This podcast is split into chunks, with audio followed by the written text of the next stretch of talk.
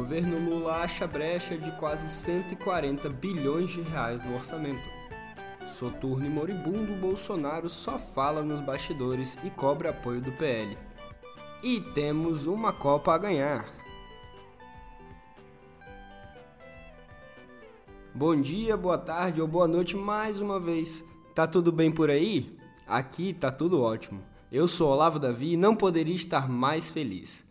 Temos Copa, senhoras e senhores. Maltratada? Sim, mas ainda uma Copa.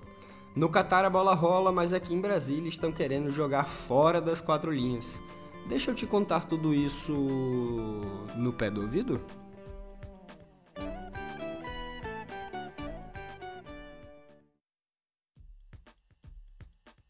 Bom, e a gente começa falando de transição porque a equipe do presidente eleito Luiz Inácio Lula da Silva, que é do PT, acredita que no novo governo poderão gastar até 136 bilhões no ano que vem, sem que isso implique aumento nas despesas. Segundo o ex-ministro do Planejamento e da Fazenda, Nelson Barbosa, o orçamento para 2023 prevê um gasto de 17,6% do PIB, bem menor que os 19% alocados para este ano. Segundo Barbosa, isto significa que, caso sejam adicionados 136 bilhões de reais no máximo em gastos no orçamento do ano que vem, em termos de tamanho de economia, não haverá uma expansão fiscal. Ainda segundo o ex-ministro, o gasto seria igual ao efetivamente feito no último ano do governo Bolsonaro. O valor representa quase 70% dos quase 200 bilhões previstos na PEC da transição, valor que ficaria fora do teto de gastos. Ainda nesse tema, o líder do PT na Câmara, Reginaldo Lopes, que é de Minas Gerais, e outros parlamentares da legenda se reuniram ontem com o presidente da casa, Arthur Lira, que é do PP de Alagoas. Na conversa, os parlamentares discutiram a tramitação da PEC da transição, que precisa ser aprovada neste ano para garantir o valor de 600 reais para o Bolsa Família. Segundo Lopes, os acordos sobre o texto na Câmara terão de acontecer paralelamente à tramitação da PEC no Senado para cumprir os prazos. A expectativa dele é que o texto final seja apresentado na próxima quarta-feira aos senadores pela equipe de transição. Bate daqui, devolve dali. Um grupo de cinco economistas, incluindo o ex-ministro Luiz Carlos Bresser Pereira, publicou ontem uma carta aberta ao presidente Lula em resposta aos documentos em que colegas ligados ao PSDB defenderam teto de gastos. Na carta, eles argumentam que o teto não impediu o governo Bolsonaro de elevar gastos nem reduzir o risco país, além de atribuírem a alta da inflação a fatores externos, como a guerra na Ucrânia e a pandemia de Covid-19. Que não é bem externo, já que pandemia quer dizer que está todo mundo junto, né? Mas tudo bem. Bom, agora temos uma inversão daquilo que a gente acreditou que estava acontecendo nos últimos 20 dias por aí. O presidente Jair Bolsonaro, do PL, como eu já falei, não está em silêncio, infelizmente. Segundo Thaís Oyama, colunista do UOL, ele telefona diariamente para o presidente de seu partido, Valdemar da Costa Neto, pressionando para que este conteste judicialmente o resultado das eleições. Ainda estamos vivendo uma época de choro. Segundo aliados, Costa Neto, que já foi condenado pelo STF no caso do mensalão, não quer encrenca com o judiciário, e especialmente após o partido fazer uma bancada de 99 deputados, mas sofre pressões também dos 44 parlamentares eleitos pelo bolsonarismo. Costa Neto disse que apresentará hoje, terça-feira, ao TSE um pedido de revisão de 250 mil urnas.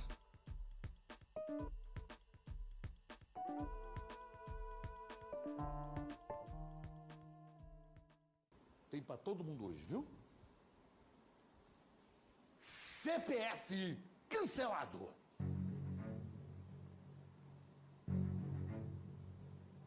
Bom, eu, Olavo, jamais coadunaria com o que este senhor fala.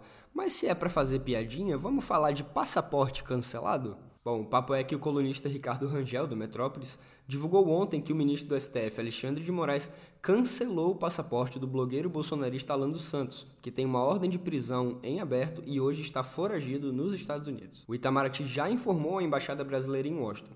Santos é acusado por ameaçar ministros do Supremo em postagens. Com o passaporte cancelado, ele automaticamente está em situação irregular nos Estados Unidos, podendo ser preso e extraditado. Bom, vamos falar sobre os bobos do golpe então, né? Para a Polícia Rodoviária Federal de Santa Catarina, os manifestantes golpistas que bloquearam estradas no estado durante o fim de semana usaram métodos terroristas e que lembravam black blocs. Segundo os policiais, homens encapuçados usaram rojões e bombas caseiras para parar motoristas e queimaram pneus para bloquear as vias numa ação criminosa e violenta, de acordo com a corporação. Fotos mostram bananas com pregos deixadas na pista para furar pneus de veículos. Um homem foi preso. Bom, e por falar em golpe, pelo menos um golpe branca-leônico, o ministro do Tribunal de Contas da União, TCU, Augusto Nardes, teve vazado ontem um áudio enviado a empresários do agronegócio, no qual dizia haver um movimento grande das Forças Armadas e que seria questão de dias para, entre aspas, acontecer um desilance forte na nação. Na mensagem, Nardes afirma ter falado com a equipe do presidente Jair Bolsonaro que este certamente, segundo o próprio ministro, terá condições de enfrentar o que vai acontecer no país, ou seja, ele vai ter que sair da presidência. É isso que se induz logicamente, né? Mas vamos lá. Em nota, Nardi disse lamentar a interpretação dada à gravação e que repudia, abre aspas, manifestações de natureza antidemocrática e golpistas, fecha aspas. A presidente do PT, Gleisi Hoffmann, no entanto, cobrou explicações, enquanto o senador Randolfo Rodrigues, da rede Amapaenx, disse que vai acionar o STF para apurar as falas do ministro. E convenhamos, se tem uma coisa que o senador Randolph fez nesses últimos quatro anos, foi acionar o STF para cobrar explicações dos absurdos bolsonaristas. Após ter o áudio vazado, Nardes entrou com um pedido de licença médica, como informa a coluna de Lauro Jardim. Ou seja, o famoso Miguel. Amor, traição, idas e vindas. Parece novela, mas é o cenário da extrema-direita depois da derrota em 30 de outubro.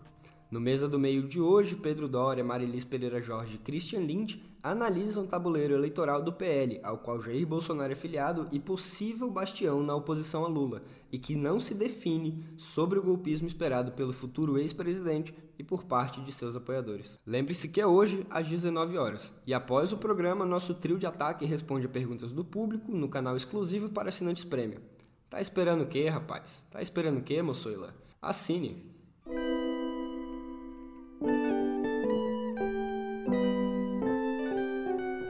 Um dado muito preocupante, não apenas sobre vacinação contra a Covid, mas vacinação em geral. Um levantamento realizado pela Fiocruz mostra que desde 2013 o Brasil não atinge a meta de vacinar 95% das crianças menores de um ano contra a tríplice bacteriana, ou DTP, que protege contra difteria, tétano e coqueluche. A pior taxa de vacinação foi em 2019, quando 73% do público-alvo recebeu o imunizante. O que será que aconteceu em 2019, hein? Especialistas alertam para o risco de retorno de doenças que levam à morte e que podem ser evitadas com a proteção vacinal. Lembro sempre, vacina, independente de quais sejam, salvam vidas.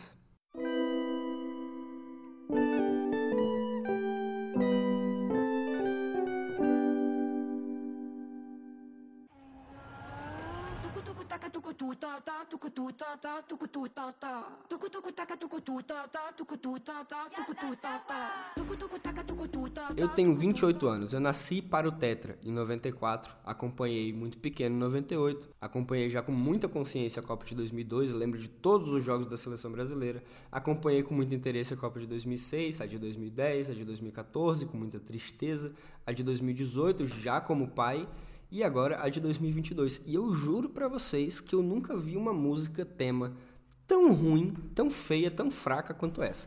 Que saudades do Waka Waka, hein? Ou mesmo do OEA, não a Organização dos Estados Americanos. Mesmo assim, a gente tá em Copa, né? Não tem como ficar triste, não tem como ficar com raiva. Quer dizer, tem, que a gente viveu isso em 2014, mas vamos pular? A Copa do Mundo chegou ao seu segundo dia, chega hoje, na verdade é o terceiro, mas ontem, caso você tenha ficado isolado do mundo, a gente teve três jogos. Né? Inglaterra e Irã, que protagonizaram a primeira goleada da edição com 6 a 2 para os ingleses. Teve um baita jogo entre Holanda e Senegal, que terminou 2 a 0 para os holandeses. E teve um jogo muito mequetrefe de duas seleções que, sinceramente, não estão acostumadas a jogar futebol, né? Os Estados Unidos e País de Gales. Empataram em 1 a 1. Se trazer uma curiosidade para vocês, a Inglaterra ela está no grupo B com País de Gales, Estados Unidos e Irã. Curiosamente, são três países que a Inglaterra ou já colonizou ou já invadiu. É muito interessante, eu sei que parece bobeira, mas a Copa sempre traz esses, essas nuances históricas, geopolíticas, enfim. A partida entre Inglaterra e Irã também marcou a primeira onde ocorreram protestos por parte das torcidas. A torcida iraniana protestou pelos direitos das mulheres, que sofrem com a ditadura teocrática do país e há pelo menos dois meses ocupam as ruas em busca de liberdade de direitos civis. Nas arquibancadas foi possível ver frases como liberdade para o Irã e mulher, vida e liberdade. No gramado, os jogadores da seleção não cantaram o hino do país. Os ingleses, por sua vez, entoaram a versão God Save the King, não The Queen, já que a Queen morreu. É a primeira vez desde 50 que essa canção é entoada e os jogadores se ajoelharam também no início da partida em um gesto contra o racismo. Vocês sabem muito bem que as manifestações políticas são proibidas pela FIFA já há algum tempo dentro dos estádios. Com isso, sete seleções europeias que usariam as cores do arco-íris em suas faixas de capitão desistiram de fazer o ato pelos direitos das pessoas LGBTQIA. Isso tudo após a federação anunciar que jogadores com abraçadeira não oficial seriam punidos com cartão amarelo mesmo antes do início da partida. E um jornalista norte-americano, inclusive, foi barrado na entrada do jogo entre Estados Unidos e País de Gales. Eu me recuso a chamar isso de jogo, porque foi uma pelada. Mas esse jornalista foi impedido de entrar porque estava usando uma camiseta tinha uma bola cercada pelas cores do arco-íris. Após o mal entendido, o profissional da imprensa foi liberado para acompanhar a partida.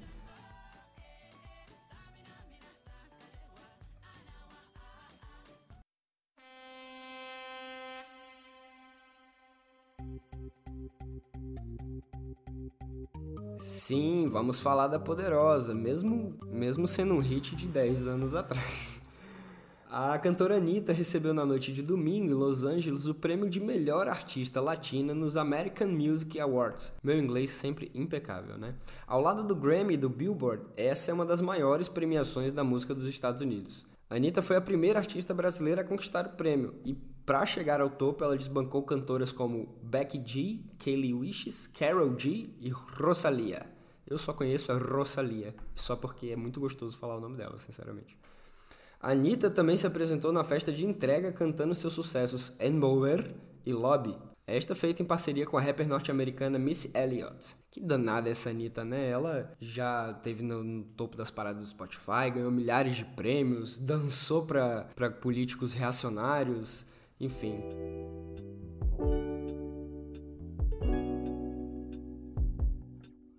E tem polêmica envolvendo o brasileiro também. Um dos produtores da série 1899 da Netflix negou ontem ter plagiado a história em quadrinho Black Silence, lançada em 2016 pela brasileira Mari Kagin.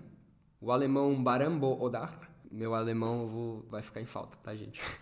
Disse via Instagram que nem ele nem sua parceira Jan...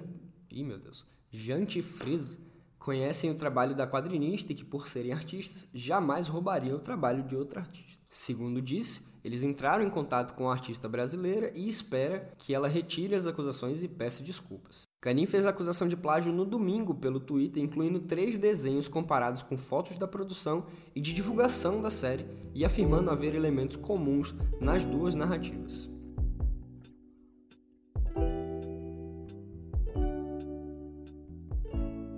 Por falar em Brasil, não deu para o Brasil no Emmy Internacional deste ano. A cerimônia aconteceu em Nova York, mas podia ser Londres. O Reino Unido levou 7 dos 15 prêmios da noite, quase 50%, né?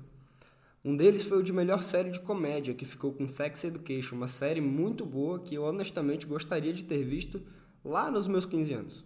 A Terra do Rei também faturou na categoria Melhor Série de Drama com Virgil, ou Virgil, ou Virgil, o Emmy Internacional existe para premiar as melhores produções de fora dos Estados Unidos. Em 2022 foram 60 indicados de 23 países. O Brasil concorreu com Notícia Colim na categoria de melhor atriz por sua participação em Onde Está Meu Coração, série original da Globoplay. Nos Tempos do Imperador, exibido em 2021 na Globo, era candidata a melhor telenovela e O Caso Evandro como melhor documentário.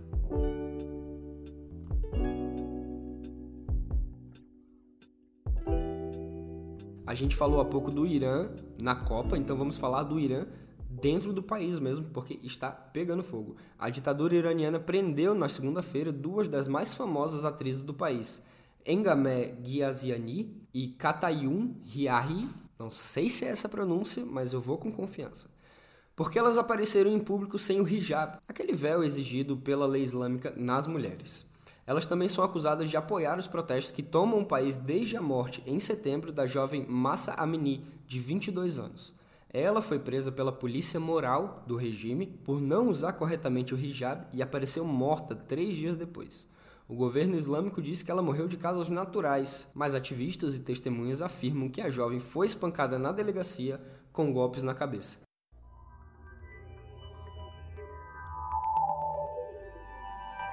Bom, e parece que o INSS, que é ligado ao Twitter, vai poder descansar um pouquinho, porque a temporada de demissões no Twitter parece também ter chegado ao fim.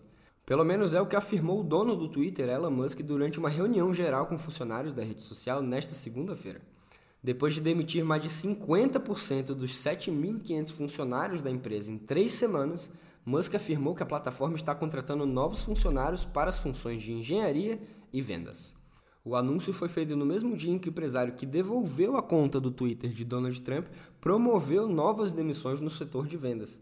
Nesta última semana, centenas de funcionários pediram as contas após um ultimato do novo proprietário.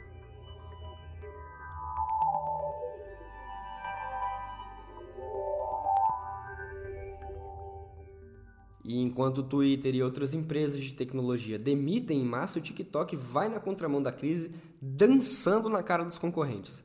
A ByteDance, empresa mãe do aplicativo chinês, irá contratar durante três anos cerca de 3 mil engenheiros de todo o mundo. Mil deles serão apenas nos Estados Unidos.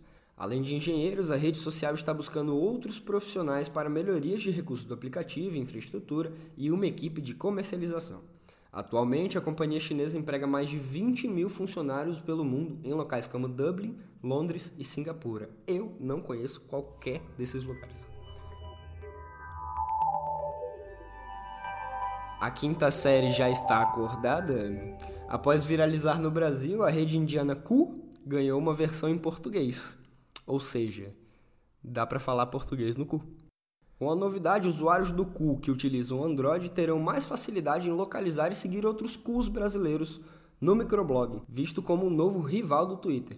Além disso, as páginas do Cu na Play Store e na App Store foram atualizadas em português. O que dá para dizer com certeza é que agora o Cu está disponível para várias línguas. E vocês já estão nessa rede de nome estranho? Estranho não, né? Muito familiar, inclusive. Eu confesso que ainda não abri o meu mas que talvez abra em breve. Garanto que eu aviso vocês, caso isso aconteça. Por enquanto, me despeço com aquela velha promessa de voltar na próxima semana. Até lá!